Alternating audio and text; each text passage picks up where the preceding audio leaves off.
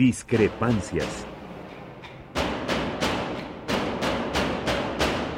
Atacan a la universidad porque discrepamos. Viva la discrepancia, porque es el espíritu de la universidad.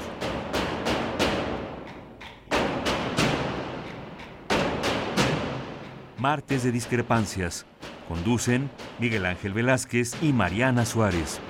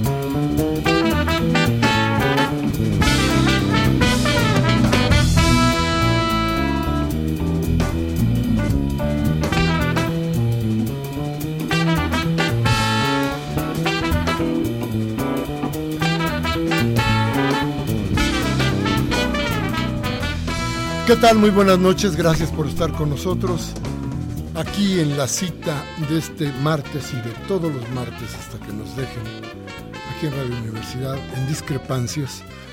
Como todos los martes, Mariana Suárez con nosotros. ¿Cómo estás, Marianita? Muy bien, buenas noches. Gracias por acompañarnos en este martes de discrepancias. Bueno, ¿y qué, qué tendría que empezar por decirle? Hay tantas cosas que están sucediendo. El caso a Ayotzinapa y sus complicaciones gravísimo por donde lo miremos, el caso del medio ambiente del que hoy estaremos hablando principal y casi absolutamente, y desde luego los papeles de Panamá. La vergüenza de saber que hay quienes tienen mucho más de lo que todos los demás y que no quieren pagar impuestos o que lo están ocultando porque algo anda mal. Fíjese usted, si la compañía IGA, esta que hizo la Casa Blanca y que le dio, le regaló, le prestó, como usted quiera, a Enrique Peña Nieto, para que viviera tranquilo, pues digo, pues es el presidente que viviera en tu departamento. Exactamente, sí. pues, pues, no. usted, pues no, no se puede ahí. Este, imagínatelo viviendo en el departamento de Baltasar, pues, como si fuera un cualquier mexicano. Pues Exacto. No, no es posible, necesitaba una mansión donde cupiera él, la señora, pero fundamentalmente su ego. necesitaba que su ego cupiera en algún lugar, entonces inventaron la Casa Blanca para que cupiera como fuera, en, cual, en un lugar tan inmenso como eso. Bueno, estos señores que construyeron esta casa son de los que tienen por ahí guardaditos en, esta, en este despacho de Panamá, en donde, en donde eh, lo que, de lo que se trata es de no pagar impuestos. Entonces ellos le pagan una cantidad razonable menor a lo de los impuestos a la compañía, que crea un montón de compañías medio fantasmas o fantasmas totalmente para evadir los impuestos. Nadie podría decir que esto es ilegal, no, esto es, esto es legal, pero, pero, pero ¿por qué lo esconden? El asunto no es si es ilegal uh -huh. o si no es, o si es legal. El asunto es por qué decidieron los hombres que están metidos ahí, uh -huh. ¿por qué han decidido llevarlo allá si es legal? Claro. Porque no pareciera que les estuviera dando grandes ganancias el tener eh, el dinero ahí. No pagan el impuesto. Y eso, eso sí es ilegal, da... la evasión de impuestos sí es ilegal. La evasión de impuestos sí es ilegal, la inversión en esos lugares no. Uh -huh. Entonces, eh, hay dos cosas. Una, evitan pagar los impuestos por un lado y por el otro lado pues si no lo no es ese dinero no es sucio porque lo esconden exacto. Es decir no hay ninguna forma de poder plantearnos que estos señores están actuando de buena manera. Y déjeme decirle que los recursos los recursos de empresas y particulares mexicanos que están en, país, en paraísos fiscales en diferentes regiones del país, del mundo, de acuerdo con una investigación de la organización no, gubernamental Red por la Justicia Fiscal, anda por ahí de los 299 mil millones de dólares. Ojo con lo que estoy diciendo, fíjese bien, porque de pronto la cifra, digo, ni usted, ni yo, ni todos los que trabajamos aquí juntos tenemos exactamente idea de cuántos cuartos llenos de dinero podría significar 299 mil millones de dólares. Pero le voy a dar otra cifra para que compare usted la idea. Simplemente, la deuda externa del gobierno federal es menor a esta, son 82 mil contra 299 mil. Ese es el tamaño del dinero que no está en México, que no paga impuestos y que pertenece a los señores que usted vio hoy en muchos periódicos, bueno, en dos o tres periódicos, no en todos. Ese es el tamaño del dinero que no está en este país, pobre, endeudado y contaminado. Porque para acabarla nos tienen eso. Bueno, los flujos de recursos de diferentes eh, países a, a los paraísos fiscales y los montos inmensos de impuestos no pagados por esas riquezas constituyen lo que se ha dado en llamar en el mundo financiero un hoyo negro en la economía mundial. Esto no es totalmente medible porque se trata de mecanismos que sirven precisamente para ocultar esos montos. Entonces, lo que nos dieron ayer los papeles de, los papeles de Panamá son muy, muy importantes. Nos descubren otra fase de las corruptelas que existen, y me refiero a corruptelas en tratar de engañar, ¿no? Eh, eh, otra fase de las corruptelas que, ha, que han invadido este mundo desde la visión del neoliberalismo, desde la visión de todo se vale en el mercado. El resultado es ese. Esto es lo que tenemos hoy. Esto es lo que es real. Todo lo demás, lo que le pueden decir, quién sabe si pueda medirse frente a las verdades o, como verdades. La realidad es esta. Le voy a dar la cifra. Los recursos, los recursos depositados a nombre de empresas y de particulares mexicanos en los paraísos, paraísos fiscales de todo el mundo, de todo el mundo, son 299 mil millones de dólares. Esto es así, como le estoy diciendo, la desgracia o parte de nuestra gran desgracia. Hay que verlo. Hemos dicho aquí miles de veces, miles de veces, qué pasa con el mercado. Esto es lo que sucede. Dejar al mercado dominar sobre todo lo demás nos lleva a esto, a una pobreza cada día más grave y, desde luego, a algo que irrita, que es esto, el engaño. En fin, bueno, déjeme hacer una aclaración. ¿eh? Este dinero solamente corresponde a activos financieros, dice la Lala. Esto no incluye ni las casas, ni los yates, ni los aviones, ni las obras de arte. Eso, eso es otro rollo. Así es que ya sabrá usted en qué estamos. Por lo pronto, gracias por estar con nosotros, Mariana. Muchísimas gracias por estar con nosotros también. ¿Nos quieres dar nuestros teléfonos? Sí, les recuerdo nuestros teléfonos en cabina, el 5536-8989, la da sin costo, 01800 5052 688 y también nuestro Twitter, arroba discrepancias RU, RU con mayúscula. Vamos a un corte regresamos en un momento.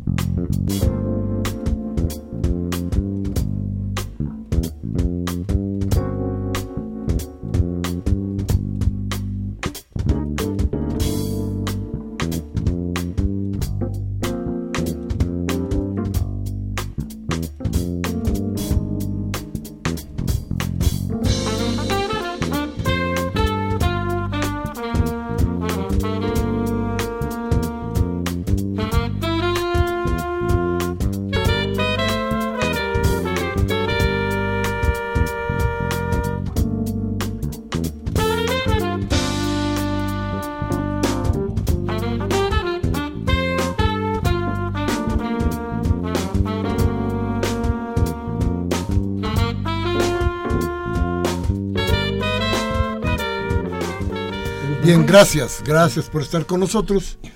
Nuestros teléfonos lo repetimos. 5536-8989 y la da sin costo 01850-52-688. ¿Cómo le fue a usted en el primer día, en este primer día de... ¿Qué podríamos, cómo, cómo sería el, el, calificativo, Mariana? Es dificilísimo encontrar... Eh, no sé si es el primer día del gran reto, no sé si es el inicio de la caída, yo no, yo no entiendo exactamente qué podríamos hacer, pero lo que sí me queda claro es que hay mucha gente irritada. Lo que sí me queda claro es que pese a todo, a un millón de automóviles afuera, esto nos daría por ahí de que a lo mejor un millón y medio de personas que hoy tuvieron que trasladarse en otros medios que no fueran el auto eh, del diario, digamos. Y estábamos a punto de llegar a contingencia, ¿no? Los niveles estaban... acaban, acaban de anunciar, acaban de anunciar que tenemos contingencia, mañana no circulan. Ah, sí, ya lo confirmaron, es que ya Los rojos y los azules, me parece, que son los rojos y los azules, no circulan mañana.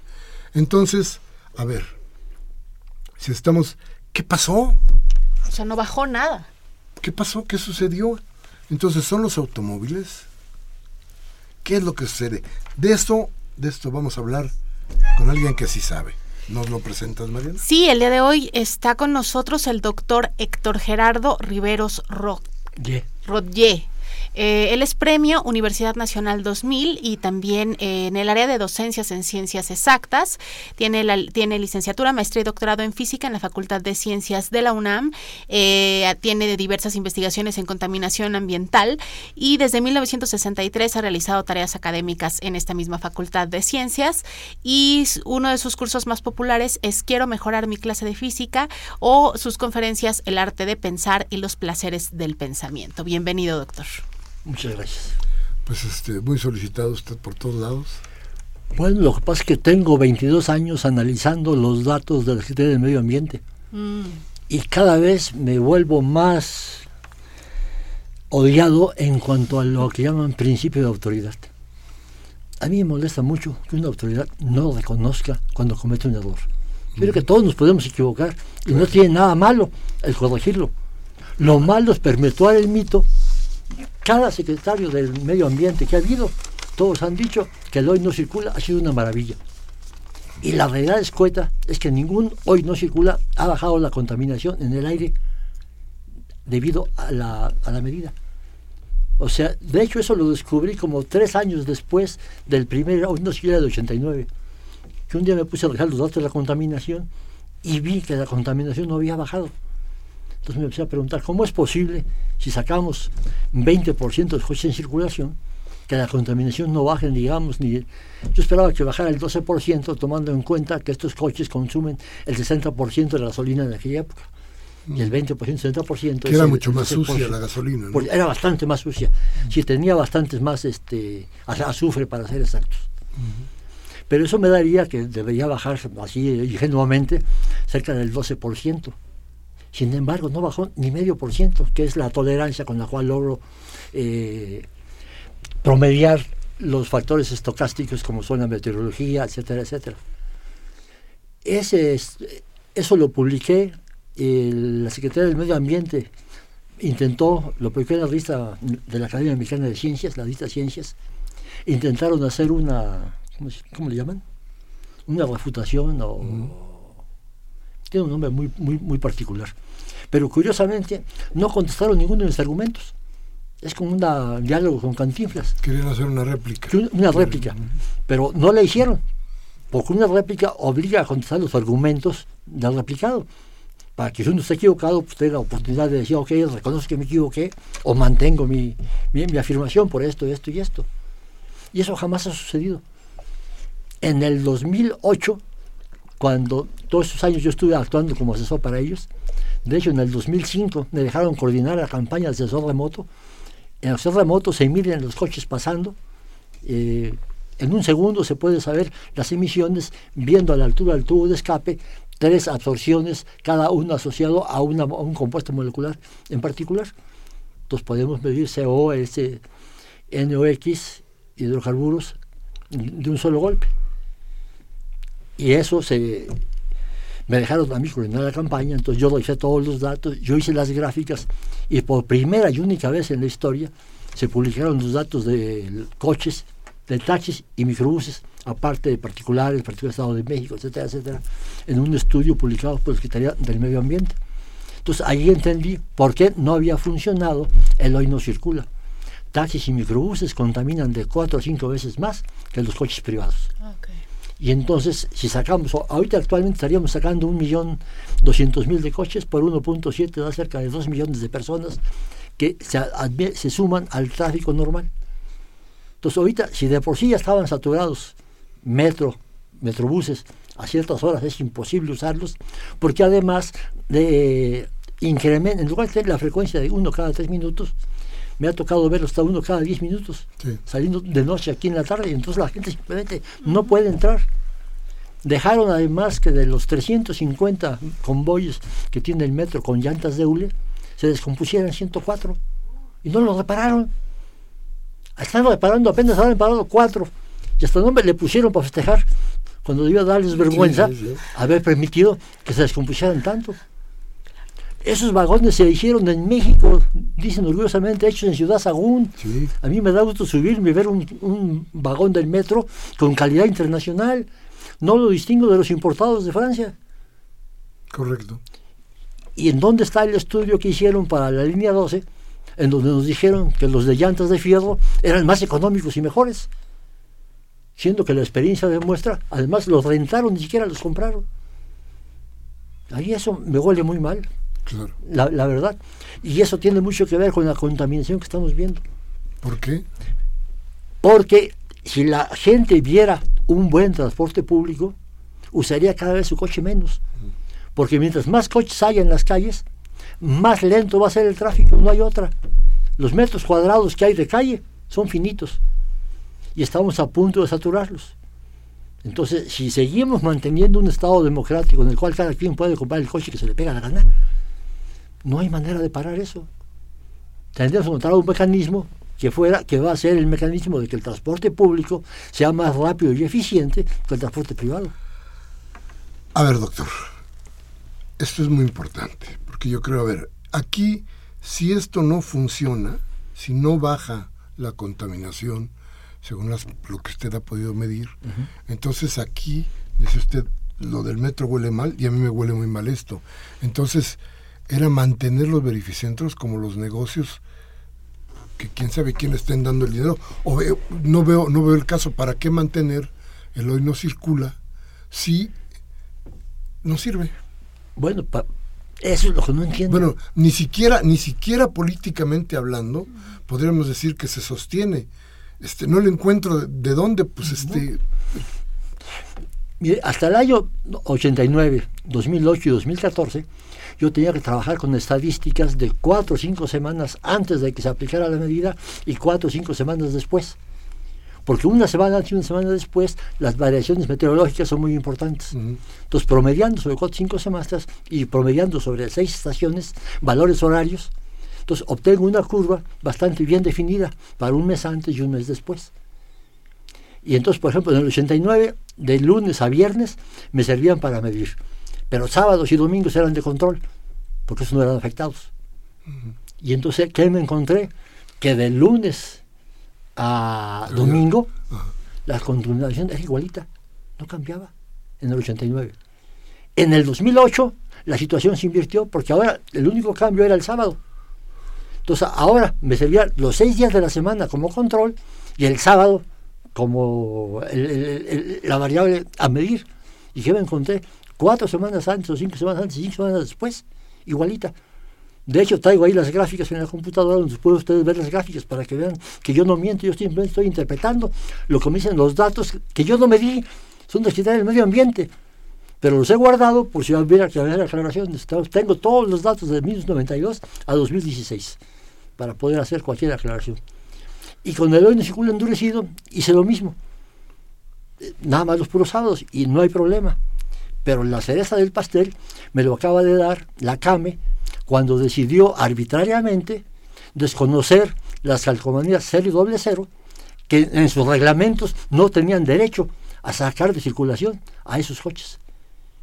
las contingencias las pueden declarar sobre las calcomanías 1 y 2 y sacarlo de circulación. Pero sacar, meter los cero y doble cero en esa, como lo hicieron, para mí es violar los derechos humanos de poderse, de movilidad que, que, tiene, que tenemos todos. Y la constitución que nos deja a los mexicanos la posibilidad de trasladarlos como queramos. Solamente el Senado puede declarar en tiempos de guerra estado de, de sitio y entonces sí controlar todas las cosas. Pero el Senado no ha declarado estado de sitio. Entonces, para mí están violando la Constitución y los derechos humanos. Y nadie dice nada. Pero déjenme seguir con la, con la cereza del pastel. El, el, día 15 y el día 16 son dos días en los cuales hubo vientos muy parecidos. Saqué la curva del viento de la semana del 10 al 18, que también la tengo ahí, y se ve claramente que si el viento es fuerte, la contaminación es cero. Los días 10 y 11 hubo vientos como en 40 años no habíamos tenido. Uh -huh. Hasta los anuncios se cayeron. Uh -huh.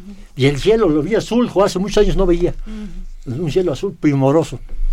Y de repente, los siguientes días, hubo una calma chicha que como tampoco habíamos tenido. No es problema de que hayan crecido la, contaminación. La contaminación de los datos que yo tengo desde 1992 a 2016 ha estado decayendo continuamente en los, en los cuatro contaminantes. Ozono, NOx, SO2 y CO el que menos ha variado el NOx. Y eso me sirve para afirmar que es falso que el 88% del NOx venga de los coches. Porque entonces tendría que seguir la curva que siguen todos los demás. Los coches están creciendo continuamente y el NOx casi no ha crecido. ¿NOx qué es? Es óxidos de nitrógeno. NO2 más NO. La, la suma combinada le llaman NOx. Pero lo interesante que, pasó los días 15 y 16 es que el día 15 circularon prácticamente todos los coches, excepto el 5% que dejó la, la Suprema Corte de Justicia fuera, y el día 16 sacaron 1.200.000 coches de, de 5.5 millones de coches de circulación, y la contaminación fue exactamente la misma. No afectaron para nada. Un experimento que uno hubiera atrevido a hacer de un día para otro. Y de hecho, hoy mismo lo, lo, lo estaríamos repitiendo. Claro. El día de ayer circularon todos. Hoy sacaron un millón de coches de circulación. No pasó nada. No pasó nada. Está muy parecido el, el, Está el- peor, Está, está peor, peor. pero estamos a punto Pues de... se está confirmando lo que estoy Sí. diciendo. Que no sirve para nada sacar a los coches de circulación. A ver, Y, Entonces, y a tengo ver. las gráficas, se las puedo enseñar. Se, se las voy a dejar es más. Gracias. Dejar mi PowerPoint y los videos. Porque di un seminario y invité a las gentes de la Secretaría del Medio Ambiente, pero yo sabía que no iban a ir. Pero de todas maneras los invité para que no dijeran. Mandaron a una persona, yo pregunté al asistente si de ahí, sí, y sí me dijo, sí, yo vengo de la Secretaría del Medio Ambiente, pero no soy experto en el tema. Entonces la vi que estaba apuntando, dije, no hace falta que apunte. Todo lo que voy a decir está en las gráficas, está en un video que le voy a dar, para que lo lleve a sus jefes y vean lo que hay que hacer. A ver, entonces tengo, tengo dos puntos que me parece que son fundamentales. Una, ¿por qué se oculta el fracaso del programa Hoy No Circula? ¿Tiene que ver esto con eh, el negocio de los beneficentros? No veo el beneficio político, sería terrible. Y luego, a ver, estamos viendo si los automóviles no son los causantes de gran, del gran problema que tenemos, de dónde viene la contaminación. A ver, tengo, tengo la sospecha de que tenemos Hidalgo, Estado de México, Naucalpan y Tlanepantla, con vientos que se, con contaminantes que traen los vientos que se estancan en la Ciudad de México. Este podría ser porque además el Estado de México y el Estado de Hidalgo no quieren cooperar para nada, no les importa un caramba. No, es que además tienen toda la razón. ¿Por qué van a poner una medida que no funciona en el Instituto Federal? Y además ellos no tienen... No, me refería, me refería a la industria, ¿eh? A los automóviles Ah, es otra no, cosa. sí, no. Eh, lo de los automóviles que contaminan, Sí, eso es otra cosa. ese no es el problema. El problema es que a la hora que sacamos esos automóviles que contaminan poco, de uso poco frecuente, los mandamos a taxis que contaminan mucho y son de uso continuo. Si los taxis y microbuses fueran limpios, el hoy circula funcionaría. Claro. Pero si analiza bien las cosas, se va a dar cuenta que la Secretaría del Medio Ambiente toma las medidas que no curan la contaminación. Porque si la curan, se quedan sin negocio. ¿Cu- ¿Cuál es el negocio? Los beneficentros, los taxis, los todo todo lo, que está funcionando alrededor del, del no, no, no circula, es toda una industria. Y la única razón que entiendo que la Secretaría del Medio Ambiente no quiere es por principio de autoridad, que no siente la autoridad que pierde sentido si reconoce que cometió un error. Y yo creo que es todo lo contrario. Yo quisiera tener un gobernante mexicano que dijera me equivoqué y corregí. Yo creo que lo apoyaba hasta la presidencia. No diga eso, porque hoy pidió disculpas Miguel Ángel Mancera y yo creo que sentía mucho que... no, no, esas no son disculpas. Miguel Ángel Mancera está repitiendo lo que dice Tania Müller, de que por la salud endurecemos el hoy no circula. Y ese es el peor lema que he encontrado. porque si no baja la contaminación, ¿cómo va a mejorar la salud? Claro, a ver, dígame, ¿qué pasa con, con los baches? ¿Qué pasa con los topes? Ah, voy para ¿Y allá. qué pasa con el acotamiento para la circulación de bicicletas?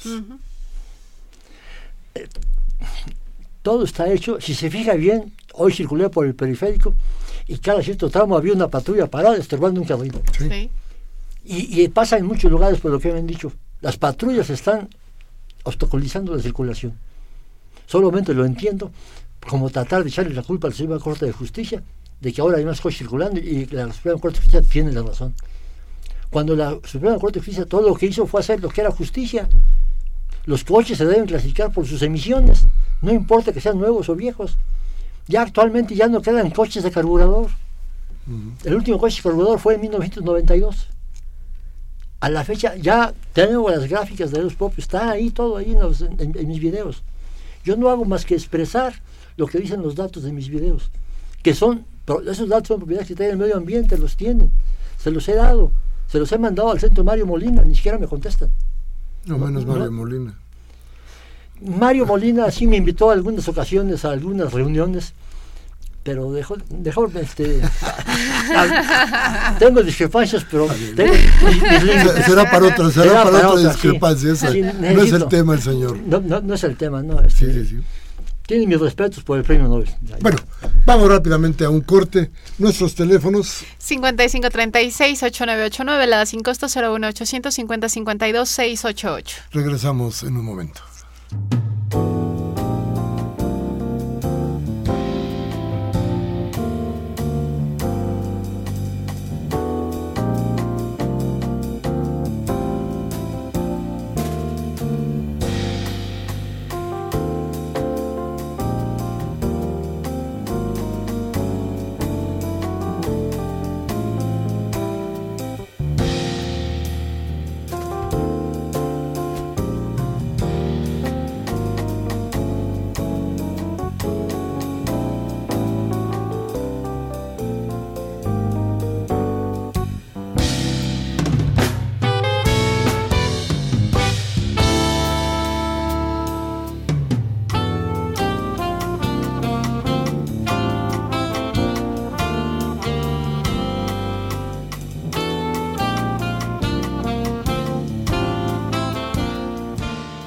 Bien, gracias por continuar con nosotros. Hoy estamos hablando con el doctor Héctor Gerardo Rivero Rodger, que, nos está dando una lección de las cosas que se han hecho mal y que han significado que usted no puede usar su automóvil hoy o que sea más difícil su transporte. Porque hubo medidas, hay una serie de medidas que se han tomado para tratar de aliviar la situación actual, el no poder usar el, el automóvil. Yo me quedo con una pregunta, doctor eh, Riveros. Fíjese que, a ver,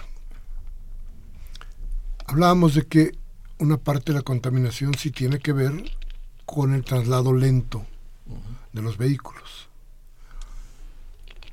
Durante, eh, desde que la- el Tribunal Superior de Justicia dijo, bueno, no hay problema si, si el carro es viejo o, nue- o- o es nuevo, siempre que no contamine puede circular. Entonces, lo que sí vi es que a todas, había, a, todas, a todas horas y en todas partes había exceso de automóviles.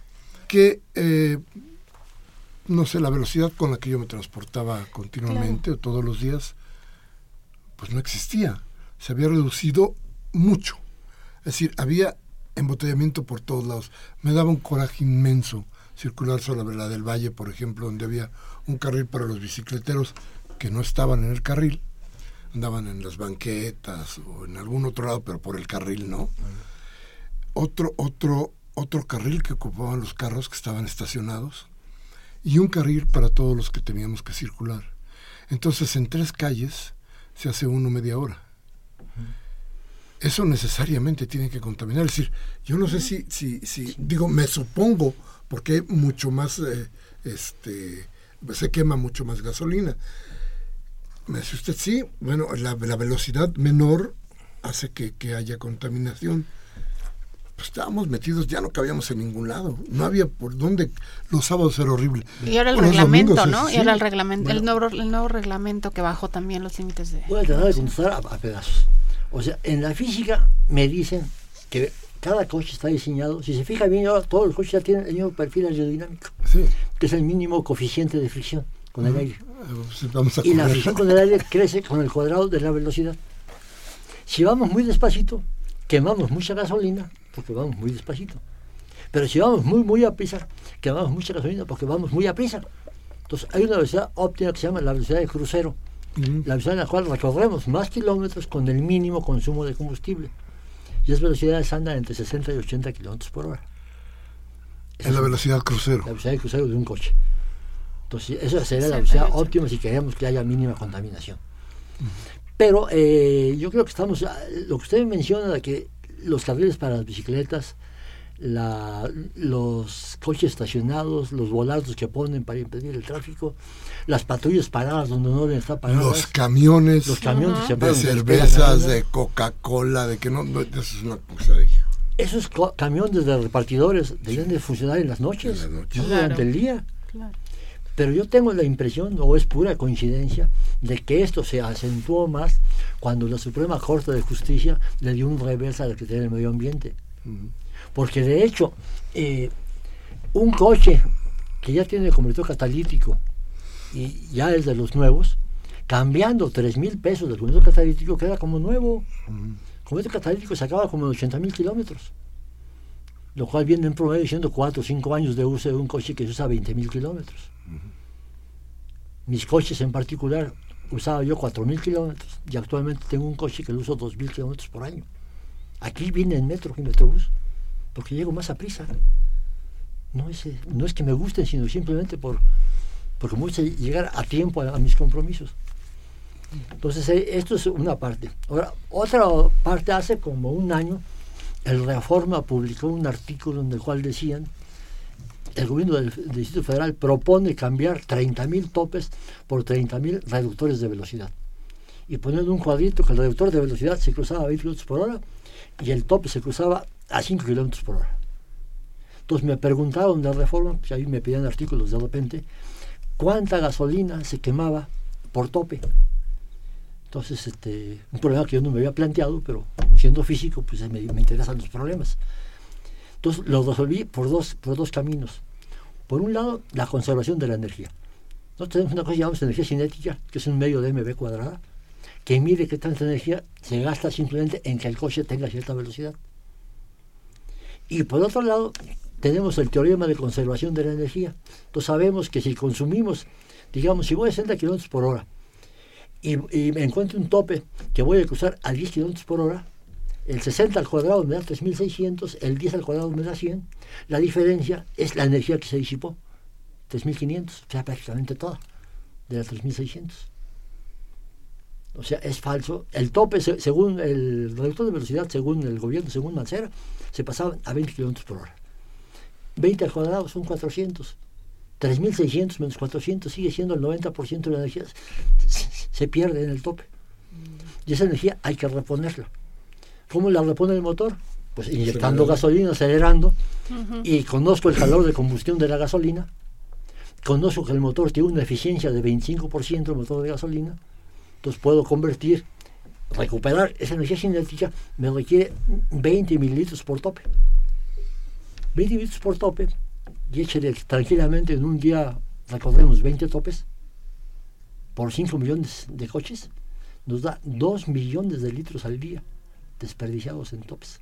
Un 10% de la gasolina que consume los coches acá. Pero lo hermoso es el negocio que, quiere hacer el gobierno del Distrito Federal.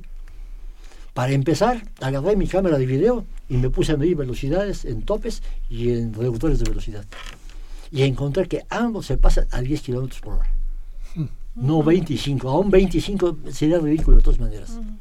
Pero eh, cada, cada reductor de velocidad quieren gastar 30 mil pesos por 30 mil topes. Son 900 millones de pesos tirados a la calle. Que mejor se gastaran en... En mejorar el transporte público, ¿no? Los baches siquiera. Yo hasta publiqué así en tono sarcástico que ya no hacía falta los topes, tenemos tantos baches que es imposible ir a prisa. Claro, yo estoy de acuerdo, totalmente de acuerdo con eso. En tono sarcástico. Sí, sí. Bueno, pero volviendo a las, a las, a las cosas reales. Bueno, ¿qué podemos hacer? Bueno, primero, para empezar, lo que podemos hacer es hacerles entender al señor Mancera y al señor presidente que no nos pueden engañar con el petate del muerto. Que no nos digan que es por la salud, cuando ellos saben perfectamente que no están bajando la contaminación, que eso sí mejoraría la salud. Entonces no se vale que las medias autoridades tengan tan malos asesores que les dicen lo que ellos quieren oír. ¡Qué grande eres! eso no es cierto. Por eso siento que la obligación de la universidad, lo acaba de decir el doctor, el rector de la fuente, debemos ser la ética del país. Y en ese sentido estoy aquí en este, participando en este programa. Yo estoy haciendo una interpretación ética de lo que está sucediendo. A ver, entonces ya quedamos que taxis muy contaminantes. Entonces hay que empezar por ahí. Tenemos que revisar los taxis con el sensor remoto y los microbuses. Porque el sensor remoto me dice las condiciones reales en la calle. Yo sé que de buena fuente que los taxis agarran su convertidor catalítico, lo ponen para la revisión y se lo quitan saliendo, porque eso les cuesta 100, 200 pesos y el convertidor cuesta 3 mil pesos. Y entonces, de hecho, ya circulan sin el convertidor catalítico. Siguen siendo los más contaminantes. Eh, si no lo han vuelto a publicar, yo, yo, intuyo que sí, porque no veo que haya cambiado la, la, la, situación. Porque eh, en el caso de los microbuses hay un cambio real o no por los camiones y estas cosas que son... ¿Los que usan gas? Sí. Se supone que en el 2005 un 30% de los microbuses eran a gas y que por lo tanto no requieren circuitos anticontaminantes. Eso es completamente falso. Los de gas también requieren dispositivos anticontaminantes. Y de hecho, la curva de los microbuses, todas empiezan desde el principio en valores altos. Y no distingo con las lecturas que vi, si el taxi, si el microbús es a gas o a, gasolina.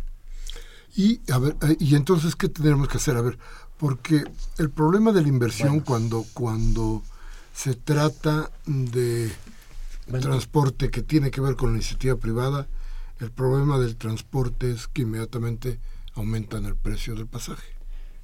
Bueno, ahorita llegamos primero a un punto, que tenemos que los vehículos de uso intensivo los debemos de limpiar. Segundo punto, la distribución eso, de Eso, necesita una inversión, una alta inversión. No. Requiere 3 mil pesos por contenedor catalítico. Pagamos un estudio de 120 millones de dólares al IMP. Cuando cambiar los convertidores catalíticos de todos los taxis nos costaba como 40 millones de dólares. En un estudio que no sirvió para nada porque se equivocaron a la hora de hacer los cálculos, invirtieron los factores de hidrocarburos y monóxidos de, de carbono. Pero eso lo estuve como un año después. El proyecto Los Álamos. No, pero está, diciendo, está diciendo el CAME. es muy curioso. Que el hoy no circula no va a resolver el problema de la contaminación. Ah, ya, ahora dice que no. dice que no. Es curioso porque yo, decía... Entonces, ¿para qué nos mantienen a toda la, ciudad? Qué barbaridad. de los pelos. Yo decía, yo decía en, la columna que hoy escribí en la jornada, mi columna, decía, el asunto es que no cabemos, el asunto es que querían retirar coches a como diera lugar. Y encontraron, fue la, fue la fórmula. Pero los querían retirar porque estaba, porque estaba siendo muy largo el traslado, porque había una aglomeración muy grande de automóviles. Pero entonces, ¿por qué nos engañan? Claro. no se vale la mentira y menos de las autoridades. Yo no, nos confianza en ellas. Yo no encuentro por qué. Y insisto, ni siquiera me parece que, que en lo político existe una razón, solamente lo económico, solamente que hay un negocio que no nos hemos dado cuenta y que tendremos que averiguar, a lo mejor está en los papeles de Panamá. Vamos a ir rápidamente un corte. Nuestros teléfonos, Mariana. 5536-8989 y 01850-52-688. También les recuerdo nuestro Twitter, arroba discrepancias RU, RU con mayúscula. En un momento regresamos con ustedes.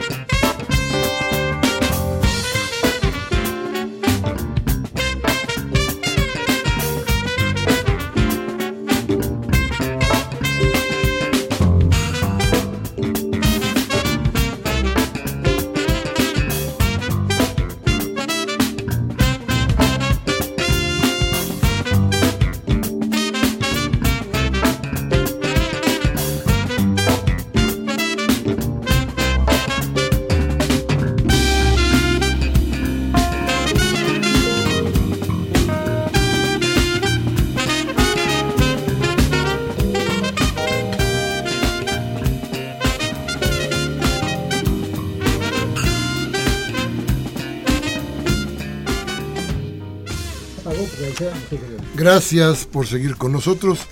Y ahora vamos a sus llamadas, a su voz, que es lo más importante en nuestro programa. Mariana, por favor. Nos llamó, nos llamó Mercedes Muriel de Cuautitlán Izcalli. Dice que la contingencia ambiental parece haberse, parece haberse dado por encargo. Está unida con la ley Atenco también.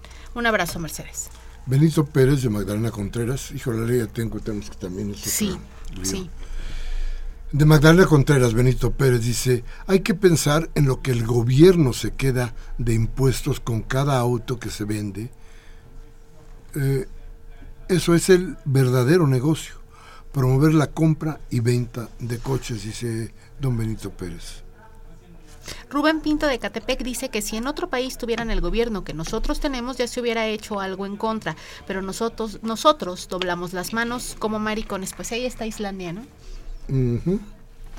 Dice Everardo López de Atlántida. Miguel Ángel, se refiere a mí, dice, espero que no eche en saco roto la invitación para platicar con usted y no se parezca a Germán Palomares, quien después de estar en el sistema terminó siendo cooptado por el IMER. Espero su respuesta, se la doy ya a don Everardo cuando usted quiera y donde usted me diga. Sergio Rico de Actipan en Benito Juárez dice que un factor muy importante que no se menciona es la gran deforestación que ha sufrido la ciudad al construir segundos pisos, centros comerciales y complejos inmobiliarios. ¿Cómo es que esto influye en la contingencia? Se busca quitar bosques o parques para construir centros comerciales. voy a leer la de José Macías, que es muy buena, dice, eh, que él, nos habla del fraccionamiento Miraflores. Me manda un abrazo, un saludo al invitado y a Mariana un beso, dice que tiene una voz de bombón. Bueno, Qué habla, dice, queridos amigos, ¿para qué nos hacemos tontos? El remedio para reducir la contaminación es el ya no fabricar autos. Es muy claro que entre el gobierno y la armadora de coches hay contubernio, de con la construcción del segundos pisos, otro error del gobierno. ¿Por qué no construir otro metro o meter trolebuses que son eléctricos? ¿Qué pasa con los traileros? No se ha dicho nada. Señora, la señora Servín, Servín eh, de San Rafael, eh, le mandamos un abrazo, le manda un abrazo aquí a Miguel Ángel y también a nuestro invitado. Dice que el gobierno debería parar todas las obras en la ciudad, que es donde verdaderamente está la contaminación. Eh, le mandamos un abrazo y saludos a todos. Abel Guerrero de Lorenzo Buturini dice, al menos que las autoridades capitalinas tengan más eh, conocimiento en los terrenos ambientales que los auténticos Carl Sagan y eh, Richard Turco, aceptaré las restricciones a los vehículos automotores, ya que los mencionados científicos afirman en su libro titulado El invierno nuclear que el cambio climático es totalmente ajeno a los autos. Francisco Javier González de Coajimalpa dice, ¿en dónde está la supuesta dureza del gobierno federal en materia ambiental si aquí en México no se sancionó a Volkswagen por manipular software en vehículos en control de emisiones? Y nos dice Molotov desde el Twitter, Molotov MX se llama, nos dice desde el Twitter, felicitación al invitado y saludos a toda la gente que nos escucha por internet. Creo que tiene muy clara la gente eh, la gente no está conforme con lo que está sucediendo. La gente no quiere seguir sometida a esto que parecen caprichos y no parece que no tienen razones claras. Me sigue preocupando que no exista un consenso entre, entre, entre gobernadores para tratar de aliviar en todos los sentidos, ¿eh? no solamente los autos, las fábricas. Eh, ya me referí hace un momento a Hidalgo, que tiene, que tiene este, fábricas de contaminantes altísimos, ¿no? Pero este, me refiero a que ni siquiera importe, porque me parece que es terrible, a que no le importe a los mandatarios lo que le está sucediendo a la Ciudad de México, porque a lo mejor ven en, en Mancera que ya no lo ve nadie, más que ellos, un enemigo político. Y entonces eh, creo que se desvirtúan las cosas, doctor. Este, yo quisiera mencionar un par de cosas más. Sí. Una muy breve es que el gobierno debe poner el ejemplo con sus vehículos. Es una vergüenza que los, los de basura, LTP, las patrullas contaminen mucho más que cualquier otro coche. Segundo, desde el 2006 hay un estudio sobre el azufre en las gasolinas y fue la norma 086 la que obligaba a Pemex desde el 2009 a tener gasolina de 30 ppm de azufre, cosa que no ha sucedido porque ese mismo estudio predice reducciones notables en todos los cuatro contaminantes y mis gráficas del 2006 al 2016 no muestran esa bajada, a pesar de que estamos importando el 60% de las gasolinas. Ahora, otro punto que yo creo que es importante es que en las vacaciones escolares el tráfico en la ciudad disminuye notablemente. Entonces, gran parte del problema del tráfico se debe a que queremos que nuestros hijos vayan a la mejor escuela. Pero entonces necesitamos tener buenas eh, calificaciones de las escuelas.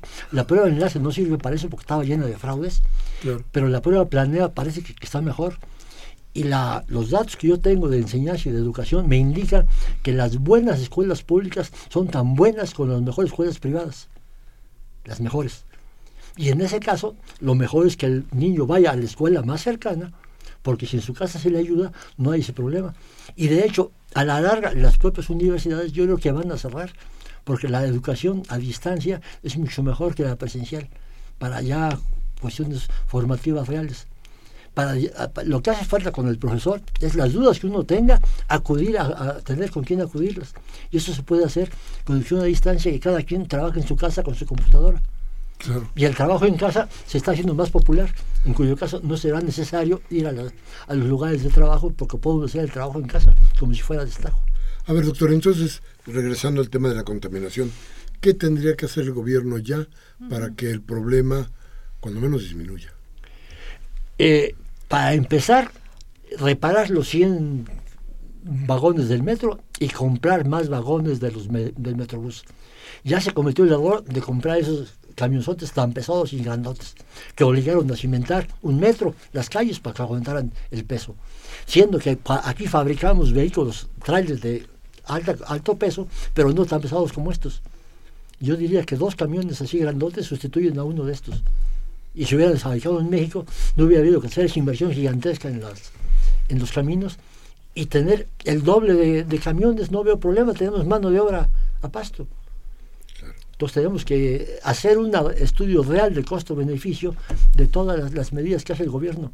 Pero este gobierno jamás ha publicado cuánto va a bajar la contaminación, pero hoy no, no circula. La CAME jamás ha dicho la contaminación la vamos a bajar en tantos puntos de ozono, tantos puntos de NOx, etcétera, etcétera. Nos dicen que hay, muchos enfermos. Hoy fui a un centro de salud tratando de preguntar, oiga, ¿cuántos pacientes han tenido? Se, nota claramente en los días que no hubo contingencia, que hubo contingencia. Pedí los datos al IFAI, me, me niegan los datos. No me dicen cuántos enfermos ha habido, con contingencia sin contingencia. Porque lo que dice el IMECA, dice, va a tener molestias en la garganta y le van a llorar los ojos. Yo no conozco a ningún mexicano que vaya al médico diciendo me lloran los ojos. O me da la garganta. Todos sabemos que es, la contaminación. Pero es muy diferente que tengamos hospitales de 100.000 enfermos a que tengamos 100. Entonces sería el metro. El, metro, el azufre en los, combustibles, la limpieza de los vehículos de uso intensivo y la limpieza de los vehículos del gobierno, para empezar. Ahí tendríamos que empezar. Y además esto de alguna manera le devolvería algo de credibilidad a este gobierno. Sobre todo que no nos mientan, que reconozcan que se equivocaron.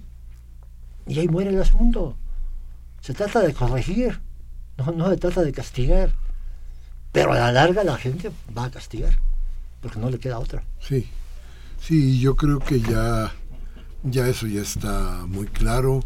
Eh, tenemos encima problemas gravísimos. Este, este problema que acaba, no acabamos de digerir, pero que significa que van a endurecer las medidas después de que pase este periodo de tres meses o cuatro, no sé cuántos son, tres meses, ¿no? Tres meses. Los tres meses que se van a endurecer las medidas. ¿Qué significará esto? Yo preferiría que usáramos esos tres meses para aprender. O sea, si creemos que las escuelas son las responsables de esto, bueno, declaremos un día la suspensión de clases en primaria y secundaria y veamos si eso afecta a la contaminación. Sabemos que el tránsito va a mejorar mucho, pero no estoy seguro de que afecte a la contaminación. Segundo, a los datos que tengo, de repente aparecen unas estaciones, por ejemplo, Halustock, que tiene un pico gigantesco de monóxido de carbono, a cierta hora en particular. Eso para mí me indica que si veo la dirección de los vientos, debo localizar una fuente muy fuerte de monóxido de carbono cerca de la estación medidora Halustock. Y eso implica controlar ciertas industrias. Entonces podemos cerrar ciertas industrias como experimento, ellas mismas van a cooperar, todo el mundo va, a querer que, lo hagan. Pues si eso solamente un día. De hecho, las contingencias se pueden prever porque es meteorología. La, si la meteorología me dice que el viento va a ser abajo de 3 metros por segundo, seguro voy a tener contingencia. Entonces veamos si en esas contingencias eh, podemos hacer estas pruebas como experimentos, como hicieron con el, sacar 20% de los coches. Eso para mí fue un experimento clásico de, física que vio la información que, se esperaba.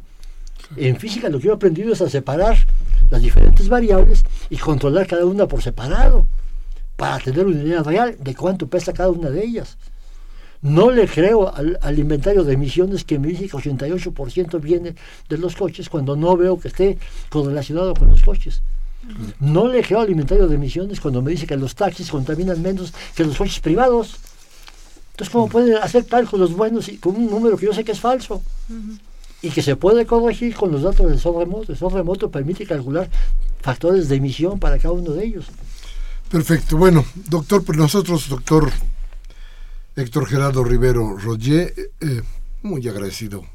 Yo creo que lo vamos a tener que estar llamando muchas veces para que nos acompañe y tratar de echarle luz a las cosas que de pronto nos quedan en la oscuridad.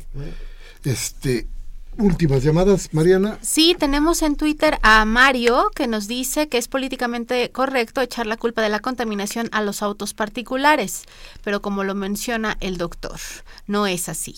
Y también nos llamó, nos escribió en Twitter compa Molotov BMX y dice que excelente invitado, le manda felicitaciones y que nos escucha cada martes. Un abrazo y muchas gracias. El licenciado Avilés dice la contaminación sí tiene remedio pero hay que implementar medidas en todos los estados. Luis Medina dice que en los papeles de Panamá no aparecen norteamericanos. ¿Es pura casualidad o es un plan con maña gringo? Yo creo que son las dos cosas. Miguel Ángel Valderrama, de San Miguel Chapultepec, al invitado, dice, ¿Qué opina de las ciclovías para los ciclistas, ya que en su colonia se han reducido los carriles del circuito de una manera absurda, con lo que ha aumentado la contaminación. También en Twitter nos dicen a nuestro invitado que si tiene alguna página con la valiosa información que nos ha dado. Y la señora Sara García de Benito Juárez dice que independientes de si, no si contaminan o no, qué bueno que quitan tanto auto para que no circulen por zonas habitacionales. Mm. Irma Bellman de Tultitlán dice, la contaminación también se debe a la deforestación. Hay que agregar que los verificentros son de Osorio, Chong, Achrión y dice Javier Serrano de la Moctezuma, ¿cuál es el motivo de la implementación del nuevo no circula? Peña acaba de promulgar una ley para suspender las garantías individuales en todo el país y de este modo las manifestaciones serían sancionadas y tachadas de daño a la nación. Tema que al que vamos a entrar con todas las fuerzas. Emilio Áviles de Tlalpan dice que es muy importante lo que estamos viviendo, hay que pensar y mencionar en dónde está ubicado el DF geográficamente, cómo se va a acabar la contaminación si las medidas aplicadas son solo para el Distrito Federal, si este es invadido por vehículos e incluso el aire de los lugares cercanos, se pregunta Emilio. ¿Terminó? Muchas gracias entonces una vez más. Doctor, ¿cuál es su correo? riveros arroba riveros arroba física.unam.mx. Bien. Y contesto todos los días. Así es que ahí están, ya lo tienen, ya tienen ustedes este correo y yo, Mariana, como siempre les decimos, muy buenas noches, buenas noches Mariana, buenas, noches. doctor. A nuestros compañeros de siempre, hoy 5 de abril les damos las gracias Humberto Sánchez Castrejón en los controles técnicos, Adriana Castellanos en la asistencia de producción, Baltasar Domínguez en la producción. Y síganos escribiendo al Twitter, al Face o lo que sea, arroba discrepancias RU, para que sigamos en contacto. Yo como todos los, todos los martes a esta hora les digo muchas gracias por estar con nosotros y si lo que les sirvió aquí les sirve de algo, por favor, tómese un café con sus amigos. Hable de lo que aquí hablamos, reflexione y si no tiene ganas de poner a trabajar su cerebro, cambie la Televisa o a Radio Fórmula para que se lo destrocen. Hasta la próxima.